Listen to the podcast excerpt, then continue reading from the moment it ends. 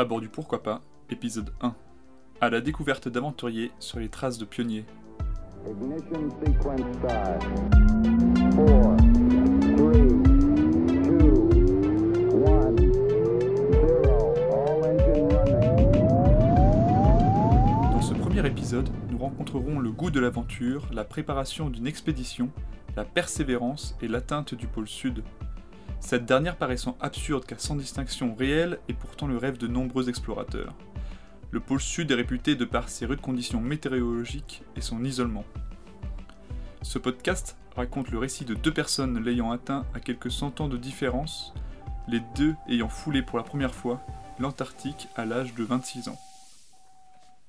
Roald Amundsen est né en 1872 en Norvège.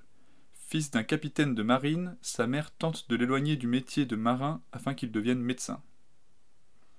Son intérêt pour les régions polaires débute lorsqu'il apprend qu'un certain Nansen réalise la première traversée à ski du Groenland en 1889.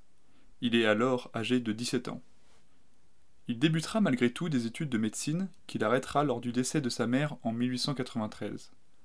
Il décidera alors d'apprendre le métier de marin, s'engageant sur un fauquier, puis dans la flotte maritime de son père.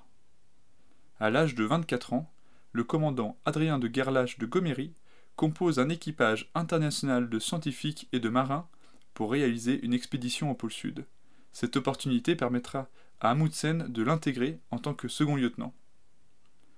Ainsi, en 1898, à bord de la Belgica, l'équipage réalisera le premier hivernage en Antarctique. C'est au cours de cette expédition qu'il rencontrera le célèbre explorateur Frédéric Cook, médecin ayant développé de grandes connaissances polaires grâce à son expédition en 1891 au Groenland avec Richard Perry. Amundsen se lie alors d'amitié avec le docteur Frédéric Cook, lui révélant de nombreux conseils pour s'adapter à cet environnement extrême. Celles des Inuits, notamment l'usage de chiens de traîneau pour évoluer sur la glace, l'usage de manteaux de fourrure et de ski. Mais également la connaissance des soins permettant d'éviter des maladies communes à l'époque, comme par exemple le scorbut. Au retour de l'hivernage, Amundsen se lance dans sa première expédition en tant que capitaine, l'ouverture maritime du mythique passage du Nord-Ouest, passage majoritairement bloqué par les glaces séparant l'Atlantique du Pacifique par le détroit de Bering. De nombreux explorateurs sont revenus bredouilles de cette aventure. Nous pouvons par exemple citer Jean Cabot, Jacques Cartier, Henry Hudson, conduisant jusqu'au décès de certains comme John Franklin. C'est en 1903, criblé de dettes, qu'il appareille pour le célèbre passage qu'il franchira en deux ans, profitant d'un hivernage pour consolider ses connaissances polaires auprès des Inuits et de recherches sur le pôle magnétique. Fort de cette réussite, qui ne sera pas égalée avant 1942, il part pour la conquête du pôle Nord. Il apprend lors de son départ en 1910 que Robert Peary l'aurait atteint, et ce, six jours seulement avant Cook. En découla alors la plus grande polémique des expéditions polaires. Il change ainsi ses plans et part dans le plus grand des secrets pour le pôle Sud. La concurrence est rude, un certain Robert Falcon Scott s'est fixé le même objectif. Il annonce à son propre équipage en chemin que l'objectif a changé. L'ensemble de l'équipage restera à bord pour un voyage de deux ans au retour incertain. Il établit en janvier 1911 son camp dans la baie des Baleines et prépare trois dépôts de ravitaillement au 80, 81 et 82e degré sud. Après une première tentative échouée en septembre, ils atteignirent le 14 décembre 1911, malgré une météo défavorable, le pôle sud. Ils laissent sur place une tente et une lettre adressée au roi de Norvège au cas où il périrait. Scott, en route, atteindra le pôle 33 jours plus tard et n'en reviendra pas vivant. Amundsen aura parcouru 2824 km en 94 jours, 56 jours aller, 38 au retour. Il était parti avec 52 chiens et sera revenu avec 11 d'entre eux. Son succès est notamment attribué à la préparation, au matériel et à la connaissance de l'environnement polaire. À son retour, Amundsen réalisera le premier vol au-dessus du pôle Nord en dirigeable en 1926 et deviendra ainsi le premier homme à avoir atteint les deux pôles.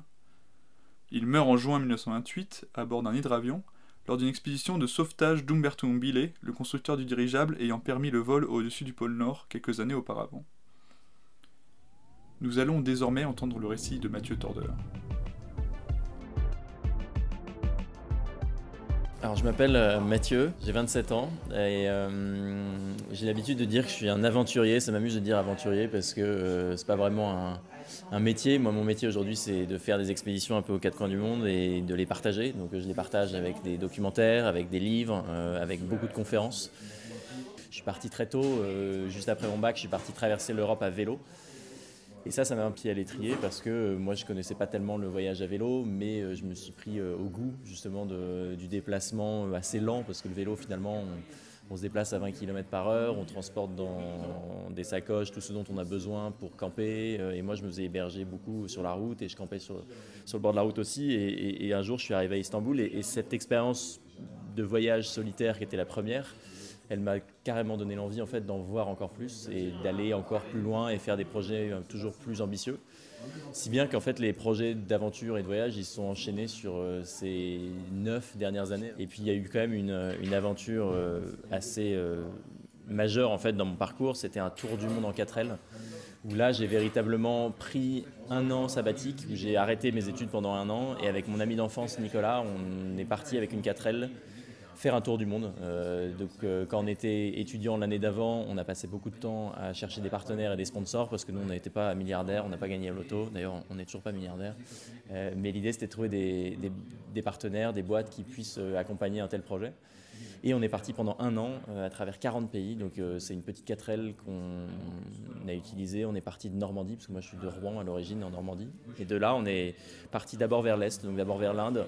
Une fois qu'on est arrivé en Inde, on a mis la 4L dans un container. Ce container, il est allé sur un bateau. Euh, il a traversé le Pacifique jusqu'aux États-Unis. Et des États-Unis, on a récupéré la 4L. On est descendu plein sud à travers l'Amérique du Nord, l'Amérique centrale et l'Amérique du Sud jusqu'au Brésil, jusqu'à Rio. Et à Rio, on a trouvé un bateau sur lequel, pour le coup, on a pu monter avec la 4L. Et ce porte-container nous a déposé à Dakar, au Sénégal. Et du Sénégal, on est remonté euh, à travers euh, l'Afrique de l'Ouest, la Mauritanie, euh, le Maroc et enfin l'Europe. Donc c'était un voyage absolument de fou. On avait euh, 21 ans quand on est parti. On a voyagé pendant 11 mois. Et ce projet-là, c'était un projet évidemment de voyage parce que euh, ce serait euh, malhonnête de ma part de dire que la motivation première, c'était de partir faire un, un- long voyage avec euh, son pote d'enfance. Et donc, on a choisi de partir en tour du monde en 4L pour promouvoir la microfinance. Et si je raconte tout ça et que je prends le temps de le raconter, c'est parce que cette aventure-là, elle est vraiment déterminante moi dans mon parcours parce que j'ai continué mes études au fur et à mesure, mais ce tour du monde en 4L, on en a fait un film et un livre alors que ce n'était pas prévu au départ. Moi, je me suis pris au goût du jeu, des images et de raconter les histoires et d'écrire un petit peu ce qu'on vivait. Et finalement, on a ramené tellement de matière euh, qu'on en a fait un documentaire euh, qui a gagné un prix après dans un festival. On a écrit un bouquin, on a trouvé un éditeur. Et moi, quand j'ai constaté tout ça, je me suis dit, mais en fait, euh, putain, il y a, un truc à faire. Je, peux essayer d'en faire un métier. Il y a un engouement, il y a des gens que ça intéresse. Moi, j'aime bien le faire. Et donc, des projets, d'autres projets sont venus après ça. Et c'est vrai que ces dernières années, je me suis un peu plus concentré sur des aventures sportives, ou en tout cas qui mêlaient découvertes géographiques à euh, défis sportifs, défis physiques. Et donc, euh, je suis parti traverser par exemple la, Karakora, la chaîne du Karakoram à vélo entre la Chine et le Pakistan. Euh, j'ai participé à une course qui s'appelle le Marathon des Sables dans le Sahara marocain, qui est une course de 250 km à pied en autonomie alimentaire. J'ai participé aussi à une course qui s'appelle la Transcontinental Race, qui est une course de vélo à travers toute l'Europe, qui consiste à partir de Belgique et d'arriver à Istanbul euh, le plus rapidement possible. Donc, euh, ces événements auxquels je participais, il y avait deux motivations. La première, c'est que moi, ça me faisait découvrir des endroits que je ne connaissais pas. Parfois, c'était pour me découvrir un peu moi-même, comme les événements sportifs, comme le Marathon des Sables ou la Transcontinentale.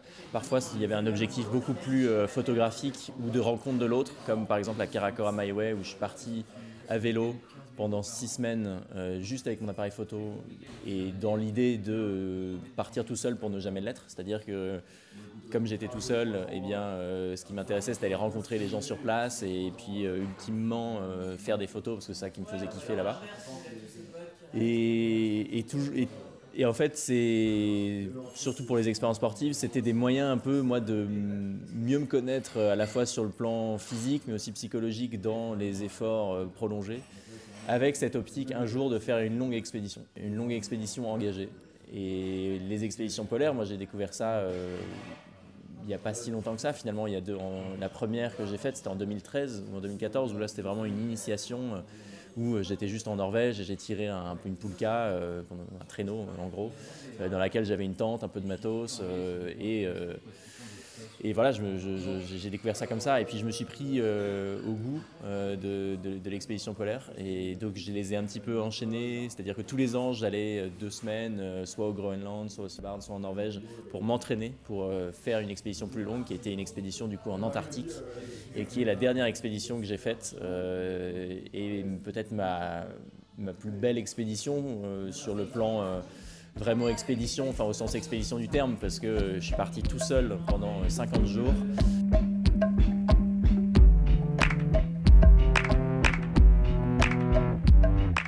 Je suis parti d'un point qui s'appelle Hercule Inlet, euh, qui est considéré comme la côte du continent antarctique. Alors pour être très précis, en fait, c'est la côte de la croûte continentale antarctique, c'est-à-dire qu'il y a un endroit où il y a une plateforme glaciaire qui s'appelle la plateforme de Ronne, qui vient se coller euh, au continent.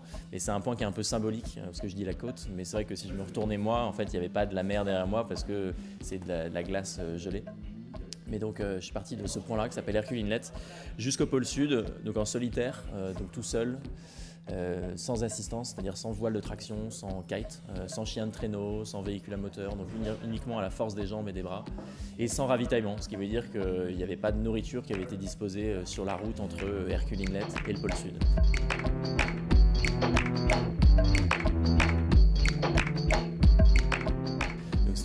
De 1150 km de long euh, au total. Pour donner une idée aux auditeurs qui nous écoutent, c'est euh, la distance à vol d'oiseau entre Ajaccio en Corse et, euh, et Calais dans le nord de la France. Et donc je suis parti avec tout ce dont j'avais besoin dans mon traîneau, ma nourriture pour 50 jours, j'avais 6500 kcal par jour à ingérer, euh, 11 litres de combustible. Le combustible il va servir à faire fondre la glace et la neige parce qu'en Antarctique euh, il fait toujours moins de 0 degré et donc l'eau elle n'existe pas sous l'état liquide, il faut la fabriquer. Et donc ce combustible je le mettais dans un réchaud et après je faisais fondre la glace et la neige. Et je me suis lancé le 25 novembre 2018, euh, tout seul. Donc j'y suis allé en fait, dans ces, enfin je me suis lancé dans cette expédition parce que j'avais, il y avait deux motivations euh, principales euh, derrière cette aventure-là. La première, c'est que moi je suis fasciné par le continent antarctique depuis que je suis jeune. Euh, je suis fasciné par les explorateurs barbus qui sont partis euh, vraiment le découvrir euh, au début du 20e. Et puis j'ai grandi aussi avec l'imaginaire un petit peu des explorateurs polaires plus modernes comme Jean-Louis Etienne par exemple. Et j'ai toujours une attraction pour ce lieu qui est pour moi un peu la dernière frontière sur Terre. C'est un peu irrationnel parce que c'est un continent qui est tout blanc, qui est glacé. On dit que c'est le continent le plus froid, le plus sec, le plus venteux du monde, donc a priori le plus hostile. Mais, moi j'avais une attraction un peu irrésistible pour euh, ce pôle sud, pour me dire que je pourrais être euh, le seul petit bonhomme euh, le plus au sud du monde quand on se retrouve au pôle sud. Et cet axe de rotation de la Terre, parce que c'est véritablement ça le pôle sud, c'était quelque chose qui me magnétisait. Donc en gros, je voulais sortir du récit euh, uniquement des bouquins et des documentaires que j'avais pu voir euh, et lire sur l'Antarctique pour véritablement le, le- toucher l'Antarctique, le sentir, le fouler, le, ressentir vraiment physiquement. Et donc j'avais cette attraction euh, pour, pour ce continent, c'était la première motivation. Et la deuxième, c'est que je voulais faire l'expérience de la solitude. Et avoir 50 jours à soi et vraiment qu'à soi. Je trouvais que c'était vraiment un luxe en fait que d'avoir autant de temps rien que pour soi, sans engagement, sans téléphone qui sonne, sans notification, sans rendez-vous. Et, de prendre vraiment le temps justement de, la contemplation de cet endroit euh, fabuleux, de prendre du temps d'introspection aussi, chose qu'on fait assez moins naturellement aujourd'hui dans une vie d'urbain. Et, euh, et donc ces deux choses-là, c'est-à-dire euh, l'attraction pour ce continent antarctique et, euh, et cette solitude, eh bien, je les ai conjuguées dans une expédition en, solo. Et l'Antarctique, c'est un continent hyper stérile, dans lequel il n'y a pas d'odeur, il y a assez peu de couleurs, parce que souvent il fait un peu gris, et donc la neige qui est sur le sol se confond avec le ciel qui est souvent blanc. Et donc ça demande pas mal de ressources intérieures, d'où l'intérêt de la préparation et des expériences sportives que j'avais pu faire. Mais c'est vraiment ça qui était intéressant, plus que le côté sportif, euh, de tirer un traîneau de 115 kg, c'était de me retrouver face à moi-même euh, tous les jours pendant deux mois avec un objectif euh, lointain. Et finalement, pour raconter en deux mots cette aventure, j'avais tout bien organisé de manière militaire et très précise, mais finalement ça s'est pas passé comme prévu. Il se trouve que cette année, il a fait très chaud en Antarctique. Et en fait, le fait qu'il fasse chaud, ça voulait dire qu'il y avait des masses d'air chaude présentes au-dessus du continent qui contenaient beaucoup d'humidité et de précipitations. Et que ces précipitations sont transformées en neige et qu'il a beaucoup neigé en fait au-dessus du continent. antarctique. Et il n'est pas censé neiger euh, vraiment en, en Antarctique. Et là, moi, je me suis retrouvé avec 30 ou 40 cm de poudreuse, de neige fraîche sous le traîneau. Et donc quand on tire un traîneau euh, qui pèse une fois et demi mon poids euh, sur une telle distance, et ben, c'est problématique parce que le traîneau il s'enfonce dans la neige molle, les skis aussi, et j'étais beaucoup plus lent que ce que j'avais euh, imaginé et prévu. Et donc très très rapidement en fait j'ai bien compris qu'en faisant que 12 km par jour quand je devais en faire 20 avec la réserve de nourriture que j'avais, et bah en fait le pôle sud j'allais pas y arriver, enfin j'allais pas l'atteindre, j'allais pas avoir assez de bouffe pour arriver au pôle sud. Et donc quand j'ai réalisé ça, euh, je me suis beaucoup euh, questionné sur les stratégies à mettre en place. Et donc j'ai choisi d'en mettre euh, plusieurs en vigueur. La première, c'était d'allonger énormément mes journées de ski et de skier 12 heures par jour, tous les jours, chose que je n'avais pas prévu de faire parce que je comptais skier entre 8 et 10 heures si les conditions étaient bonnes. de me rationner aussi, c'est-à-dire que très rapidement, je mettais 10% de ma nourriture de côté tous les jours pour qu'au bout de 10 jours, j'ai euh, un jour de nourriture en plus et mon expédition puisse durer 52, 53, voire 54 jours. Euh, et, j'ai commencé à déconstruire l'aventure en plein de petits objectifs. C'est-à-dire que le matin, si je pensais à l'arrivée, si je pensais au pôle sud, eh ben, je crois que je serais jamais sorti de ma tente, encore moins de mon sac de couchage, parce que c'est trop difficile en fait d'envisager une telle, euh, une telle distance, une telle souffrance, une telle solitude sur une telle durée. En revanche, penser à la prochaine heure de ski, penser uniquement justement à la prochaine session de ski qui va durer une heure et à l'issue de laquelle on va manger un petit peu et boire un coup, et ben ça, ça rend euh, l'aventure plus facilement appréhendable parce que c'est autant de petites victoires et ça, ça s'enchaîne. Et moi, je pensais vraiment qu'à la, prochaine heure. Je prenais les jours comme ils venaient et je me concentrais que ce sur quoi j'avais une influence, c'est-à-dire euh, mon alimentation, la gestion de mon froid, la gestion de mon effort, de ma fatigue. Et j'ai vraiment de mettre de côté la neige molle, le white-out qui est un brouillard blanc qui vient annuler euh, tout sens de la perspective, du contraste, etc. Et en appliquant ces stratégies-là, ça m'a permis de tenir euh, la distance. Euh, quand euh, de nombreuses expéditions ont malheureusement échoué cette année, hein, il y a pas, je pense qu'on peut le dire, il y avait sept expéditions en solitaire cette année sur la route Herculine-Net Pôle Sud. Et finalement, on n'est que deux à être arrivés au pôle parce que la majorité des expéditions ont jeté l'éponge dans les conditions qui étaient vraiment dantesques cette année. Alors après, euh, moi je dis pas que j'étais le plus fort du tout, hein, parce que la preuve, euh, dans les 7, il y avait des gens euh, qui avaient fait l'ascension de l'Everest sans oxygène, c'est que 2%, 2 des ascensions par an. Il y avait un autre gars qui avait fait la traversée de l'Atlantique à la rame en solo. Enfin, il y avait, parmi les 7, on était tous physiquement aptes, mais moi clairement, j'étais pas non plus le plus baraqué, le plus musclé. Après, si j'ai tenu, c'est peut-être parce que euh, je rêvais plus fort du pôle sud que ces autres personnes, j'en sais rien. Euh, mais en tout cas, la stratégie de mise en place de petits objectifs et de petites victoires, elle a vraiment payé. Et, c'est quelque chose que moi, je, m'emploie à, essayer de, réappliquer dans ma vie euh, depuis que je suis rentré, ma vie perso ou professionnelle d'ailleurs. je trouve que c'est vraiment un un moyen d'atteindre des objectifs qui paraissent euh, inatteignables au départ, ou en tout cas moi l'expérience que j'en ai eue avec ces petits objectifs, c'est que quand on met en place une stratégie, on, peut d'une certaine façon transcender l'effort ou atteindre un objectif qui était hyper lointain. Euh, mais sinon sur l'expédition antarctique en tant que telle, c'était euh, fabuleux quoi. Moi c'était tout ce que j'attendais de de ce continent, quoi. un continent immense, vaste, glacé, qui pardonne pas, hostile. Euh, et, éminemment propice à, l'introspection et à la contemplation parce qu'il n'y a pas d'animaux sur le centre du continent, ils sont tous sur la côte du continent, donc c'est vraiment une rencontre euh, avec soi parce qu'il n'y a rien ni personne. Qu'est-ce que m'évoque l'aventure d'Amundsen? Euh, moi, ça m'évoque un temps qui est révolu déjà parce que il partait vraiment à l'aventure. Enfin, moi, quand je suis allé au pôle Sud, j'ai rien découvert. J'ai pas fait une route exploratoire déjà pour commencer. Ça veut dire qu'il y avait des gens qui étaient passés avant moi. Et heureusement, moi, j'étais pas je n'étais pas du tout prêt à, prendre ce risque-là. Euh, mais quand je suis arrivé au pôle, il y avait déjà une base euh, scientifique qui s'appelle la base Amundsen-Scott, justement en hommage à Amundsen et à Scott euh, l'anglais. Mais moi, ça m'évoque ouais, un temps qui révolue, un temps où aussi on avait la chance d'aller vraiment à l'aventure. C'est-à-dire que c'était de la vraie aventure géographique au sens premier du terme. Quoi. Donc, après, ça comportait d'autres risques. donc moi, j'ai beaucoup d'admiration pour ces mecs-là qui partaient vraiment découvrir la terra incognita et, parfois qui ne revenait pas. Quoi. Après, Amundsen aussi, il avait euh, une façon euh, assez euh, militaire et, moderne de procéder. l'utilisation des chiens, par exemple pour la découverte du pôle, elle était maligne. C'est comme ça qu'il a d'ailleurs qu'il a fait l'aller-retour et qu'il est rentré. Donc euh, c'est quand même quelqu'un aussi qui était très pragmatique. Euh, donc je le vois, aussi comme un gars, qui avait de la suite dans les idées et qui était malin justement pour atteindre ses objectifs. Qu'est-ce que je dirais à Munsen euh, si euh, était en face de moi? Je lui dirais, euh, bien joué mon pote. Euh, t'es arrivé, t'es arrivé au premier.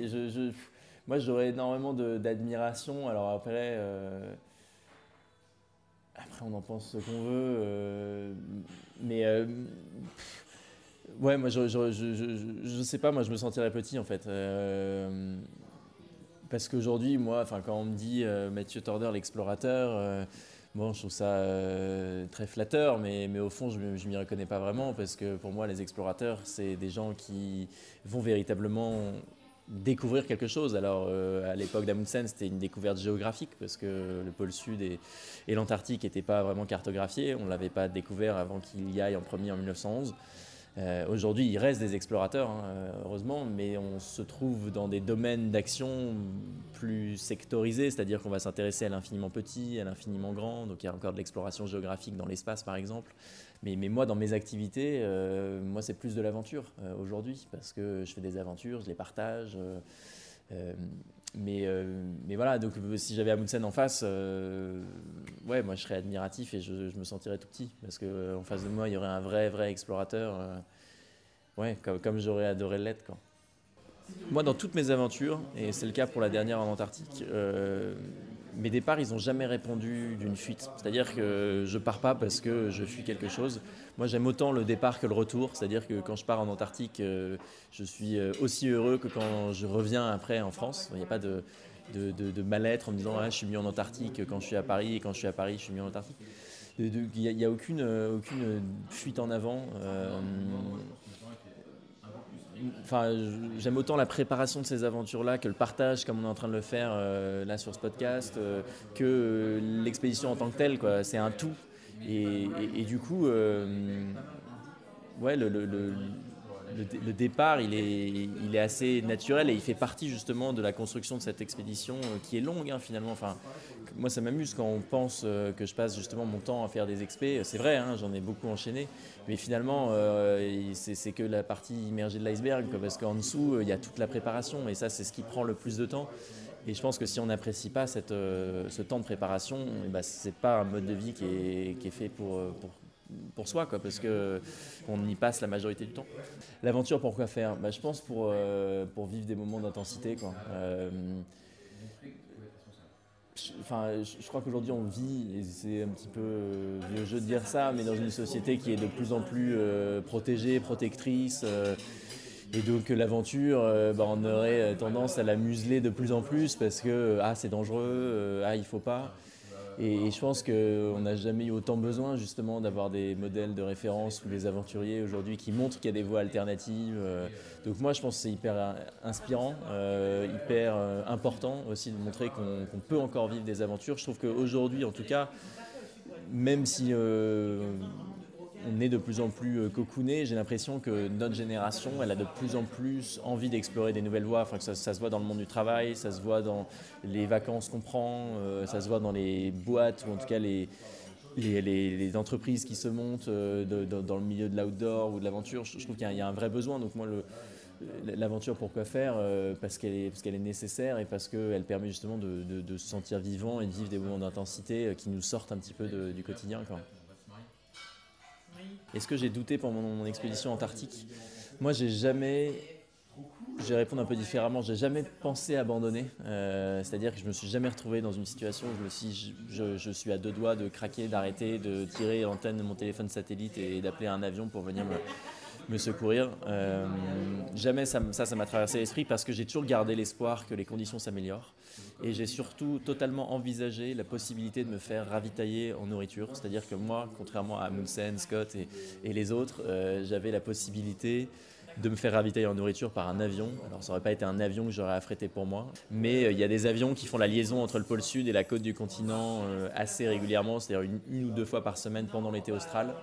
Et si je m'étais organisé suffisamment en amont, ils auraient pu me dropper 10 jours de nourriture à un point GPS donné. Donc j'ai gardé cet espoir-là, ce qui fait que j'ai jamais pensé abandonner. Après, évidemment, j'ai douté, pour répondre à ta question, j'ai douté de ma capacité physique euh, à arriver dans les 50 jours euh, qui étaient les conditions que je m'étais imposées. Mais, euh, mais j'essaie toujours vraiment, de saisir ma chance et de me concentrer sur le, jour présent. Et c'est ouais, c'est ça qui m'a fait, tenir. Et avec cette possibilité de me faire ravitailler, en fait, je me suis toujours dit, bah, si le corps tient, eh ben, je mettrais juste plus de temps que prévu et il n'y aurait pas de conditions de record du monde euh, parce que je suis devenu plus jeune à faire cette expédition et le premier français dans les conditions que je m'étais fixé. S'il y avait eu un ravitaillement, bon, il n'y aurait pas eu tout ça, mais ça n'aurait pas était gênant. Enfin, en soi, c'était vraiment la cerise sur le gâteau que de tenir les, conditions que je m'étais fixées. ça n'a jamais été la raison d'être de mon aventure que de battre des records. Donc, euh, moi, ce qui m'intéressait, c'était d'être en Antarctique et de voir ce pôle sud qui me fascinait. Quoi. Moi, mon plus grand moment de joie dans cette expé, euh, c'est quand je pose pour la première fois le pied sur le continent antarctique. Euh, évidemment, il y a l'arrivée, ce serait mentir que ce n'était pas un moment de joie intense. Mais je pense, en prenant un peu de recul, que le truc le plus fabuleux, c'était de déjà arriver à monter cette expé parce que euh, c'est enfin, c'est un chemin qui est vraiment très très long. De trouver les partenaires, les sponsors, de s'entraîner, tester du matos, de l'alimentation, avoir les autorisations, faire toutes les formalités administratives et tout et, d'être dans cet avion qui part de Punta Arenas au Chili euh, pour euh, aller sur euh, ce continent antarctique, c'était une victoire en soi. Quoi. Même si j'arrivais pas au pôle, j'avais mis les pieds sur ce continent et j'en voyais une petite partie et c'était déjà un rêve de gosse qui se réalisait. Et je me souviens que quand cette porte de cet avion cargo, parce que c'est un gros avion cargo dans lequel il n'y a pas de hublot qui euh, emmène quelques passagers en Antarctique. Cette porte, elle s'est ouverte sur la piste d'atterrissage en glace bleue de Union Glacier en Antarctique. Et là, là, là, il y a ce, flux d'air glacé à moins 25 degrés qui est, rentré dans l'habitacle. Et là, j'ai vraiment ressenti l'Antarctique. Et après, tu descends cette échelle et tu poses les pieds sur cette glace et tu, glisses un petit peu et, elle est super dure et tu vois au loin les montagnes et tu vois que le soleil est super haut dans le ciel et, tu ressens ce moins, moins 25 degrés vraiment, vraiment fort. C'est un environnement qui est sec, donc tu te prends vraiment l'Antarctique dans la gueule, mais euh, puissance 10 000. Quoi. Et, et, le fait de le ressentir à ce point-là, euh, en étant parti du Chili, qui est un environnement bah, plutôt chaud, quoi, et bah, euh, et bah c'était génial quoi. Je, me disais, enfin physiquement j'étais, j'étais, je ressentais que j'y étais et, ça c'est un de mes meilleurs souvenirs ou un de mes moments de joie les, plus intenses quoi, parce que j'y étais et personne ne pouvait m'en, extraire. Moi la solitude, est-ce que la solitude était difficile à supporter euh, la solitude, c'est vraiment quelque chose que je suis allé chercher. Moi. si on m'avait dit, Mathieu, je viens avec toi pour ton expé en Antarctique, j'aurais dit, bah non, prépare ta propre expé et, et moi, celle-ci, je la vis tout seul. Donc je suis vraiment allé la chercher, cette solitude. Moi, je, l'ai toujours accueillie avec beaucoup d'enthousiasme et de curiosité. Euh, et j'ai pas trouvé que c'était difficile à, gérer trop. Euh, c'est pas du tout l'élément le plus difficile euh, que j'ai eu à surmonter dans mon expédition. Au contraire, moi j'ai trouvé que c'était vraiment une chance. Et je pense que si je l'ai vécu de cette façon-là, c'est aussi parce que l'expérience, elle, avait, enfin, elle durait que 50 jours. C'est-à-dire que je pense que la solitude, déjà quand elle est subie, euh, on, peut, enfin, on, peut, on, peut être, on peut être seul euh, sans aller en Antarctique. Hein. Mais quand elle est subie, ça, c'est, une vraie souffrance. Là, au contraire, moi, je l'avais choisi. Et de plus, je savais qu'elle durait 50 jours, c'est-à-dire que euh, j'étais pas sur une île déserte en étant tout seul et en, attendant des secours potentiels qui pourraient arriver demain ou, dans un an. Je savais très bien que j'avais 50 jours de bouffe et qu'il fallait composer avec ça et qu'avec ces 50 jours-là, et bah, et bah, j'en faisais un peu ce que je voulais. Mais je savais que l'expérience, elle avait un début, elle avait une fin. Je, l'ai vraiment chéri, je l'ai vraiment trouvé que c'était assez fabuleux d'avoir ce temps pour soi. En revanche, ce qui était plus difficile à vivre, c'était de se motiver. Euh, pour le coup, quand on est tout seul, on n'a pas un pote euh, qui vous réveille le matin en vous disant il faut y aller, ou, qui vous secoue et qui vous dit voilà, là on repart, on y va, go, euh, on est vraiment tout seul. Donc ça, il faut trouver des sources de motivation pour soi, et ça c'est plus difficile. le matin, quand le réveil sonne à 5h50, et qu'il faut remettre les, chaussures de ski et repartir pour 12 heures euh, dans la neige molle, dans le whiteout, euh, ça c'est compliqué. Et je trouve que s'auto-motiver c'était plus difficile que de gérer cette solitude. À quoi je pense quand je marche 12 heures par jour? Bah, C'est ça qui est assez marrant, c'est que tu penses euh, parfois à rien, tu te laisses porter par rien. Et ça, c'est assez curieux de penser à rien. En fait, ça arrive jamais, finalement. Et, c'est assez reposant, finalement. On est un petit peu dans une sorte de méditation. Moi, je suis pas, ai jamais fait, mais j'imagine que c'est ça. Parce que euh, on est un peu en pilote automatique, où on pousse sur les bâtons et, et on, marche. Donc parfois c'est ça, c'est pas la majorité du temps. C'est-à-dire que quand il y a du whiteout, quand il y a de la neige molle, quand il y a des zones un petit peu euh, crevassées et qu'on sait pas trop, en fait le cerveau il est en constante alerte euh, et du coup euh, bah, on n'a pas le temps de penser à autre chose. On se concentre sur euh, le terrain, sur euh, l'endroit où on met ses pieds, ses bâtons. Et donc ça, ça veut dire que le temps passe assez vite parce qu'on est en, alerte permanente. Quoi. Et, euh, parfois, en fait, euh, j'utilisais des moyens artificiels comme des podcasts, de la musique. et ça, ça me permettait justement d'apprendre des choses et de m'évader. Et après, et là, ça répond peut-être plus précisément à ta question. Souvent, je j'avais des, petites techniques un peu mentales pour euh, justement pas euh, pas devenir taré et puis euh, pas m'ennuyer trop quoi. Et donc en fait ce que je faisais c'est que j'essayais de revisiter des souvenirs et donc je me replongeais en fait dans dans des aventures que j'avais vécues, des expéditions que j'avais pu faire, en me disant voilà comment j'y suis allé, comment je suis sorti de ce pays, ou qu'est-ce que j'ai fait, quelles rencontres j'ai pu faire, ou euh, au contraire euh, j'essaie de me replonger dans la vie que j'avais laissée euh, derrière moi en France, quoi. Donc je repensais à des soirées entre potes, des restos, des cinémas, enfin. Et parfois je me projetais dans le futur, c'est-à-dire que je pensais à l'arrivée de mon expédition, je pensais à ce que j'allais faire après, donc du court terme mais aussi du long terme. Et, et ça, c'était intéressant, comme c'est vraiment des, longues heures à, penser à, tout ça. Et c'était bien. Et moi, curieusement, j'étais tout seul, mais je me suis jamais senti aussi proche de ma famille ou de mes potes. euh, que là-bas, quoi. Parce qu'en fait, tu as tout ce temps-là pour euh, repenser à ton enfance, pour repenser à plein, plein, plein de moments de, un peu enfouis, en fait. Et le fait d'avoir toute cette solitude pour toi et tout ce temps pour toi, bah, ça te permet de réouvrir plein de portes. Euh, quelle est la meilleure question qu'on m'ait jamais posée C'est vrai qu'on me pose souvent des questions euh, qui se répètent, hein, parce que c'est bien légitime d'ailleurs, euh, sur la façon de faire ses besoins en Antarctique, comment on fait pour prendre une douche, etc. Et, là, j'avais fait une conférence où on m'avait posé une question qu'on m'avait jamais posée avant. Alors, je sais pas si c'est la meilleure, mais en tout cas, elle m'avait, elle m'avait interrogé. On m'avait demandé, en s'isolant 50 jours, euh, qu'avez-vous appris sur vous? Donc ça, en soi, la question, je l'ai assez souvent.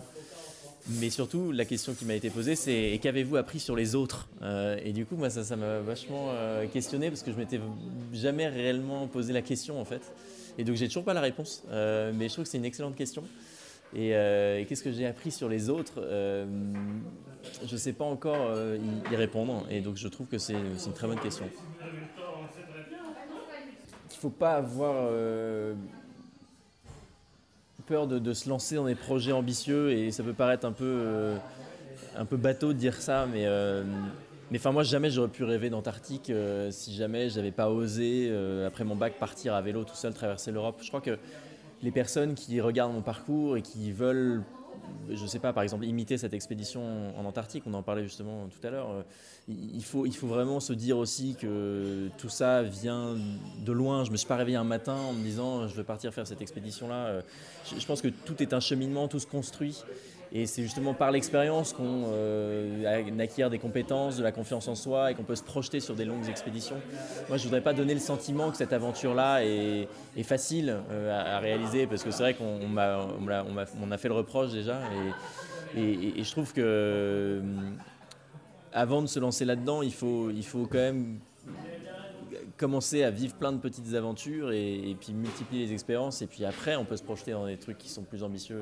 Je, je dis pas que c'est pas euh, reproductible, il n'y a aucun problème, hein. il y a plein de gens qui font des expériences en Antarctique. Mais euh, il faut bien garder à l'esprit aussi que ce sont des choix et ce sont beaucoup. C'est la multiplication de plein de petites aventures qui fait qu'on peut se lancer dans une grande grande aventure euh, comme, comme celle-ci. Voilà, cet épisode est terminé. Toutes les deux semaines, un nouveau épisode, Les Aventuriers, sur les traces de pionniers. Si vous voulez suivre les aventures de Mathieu Tordeur, n'hésitez pas à le suivre sur son Instagram, Facebook ou site internet.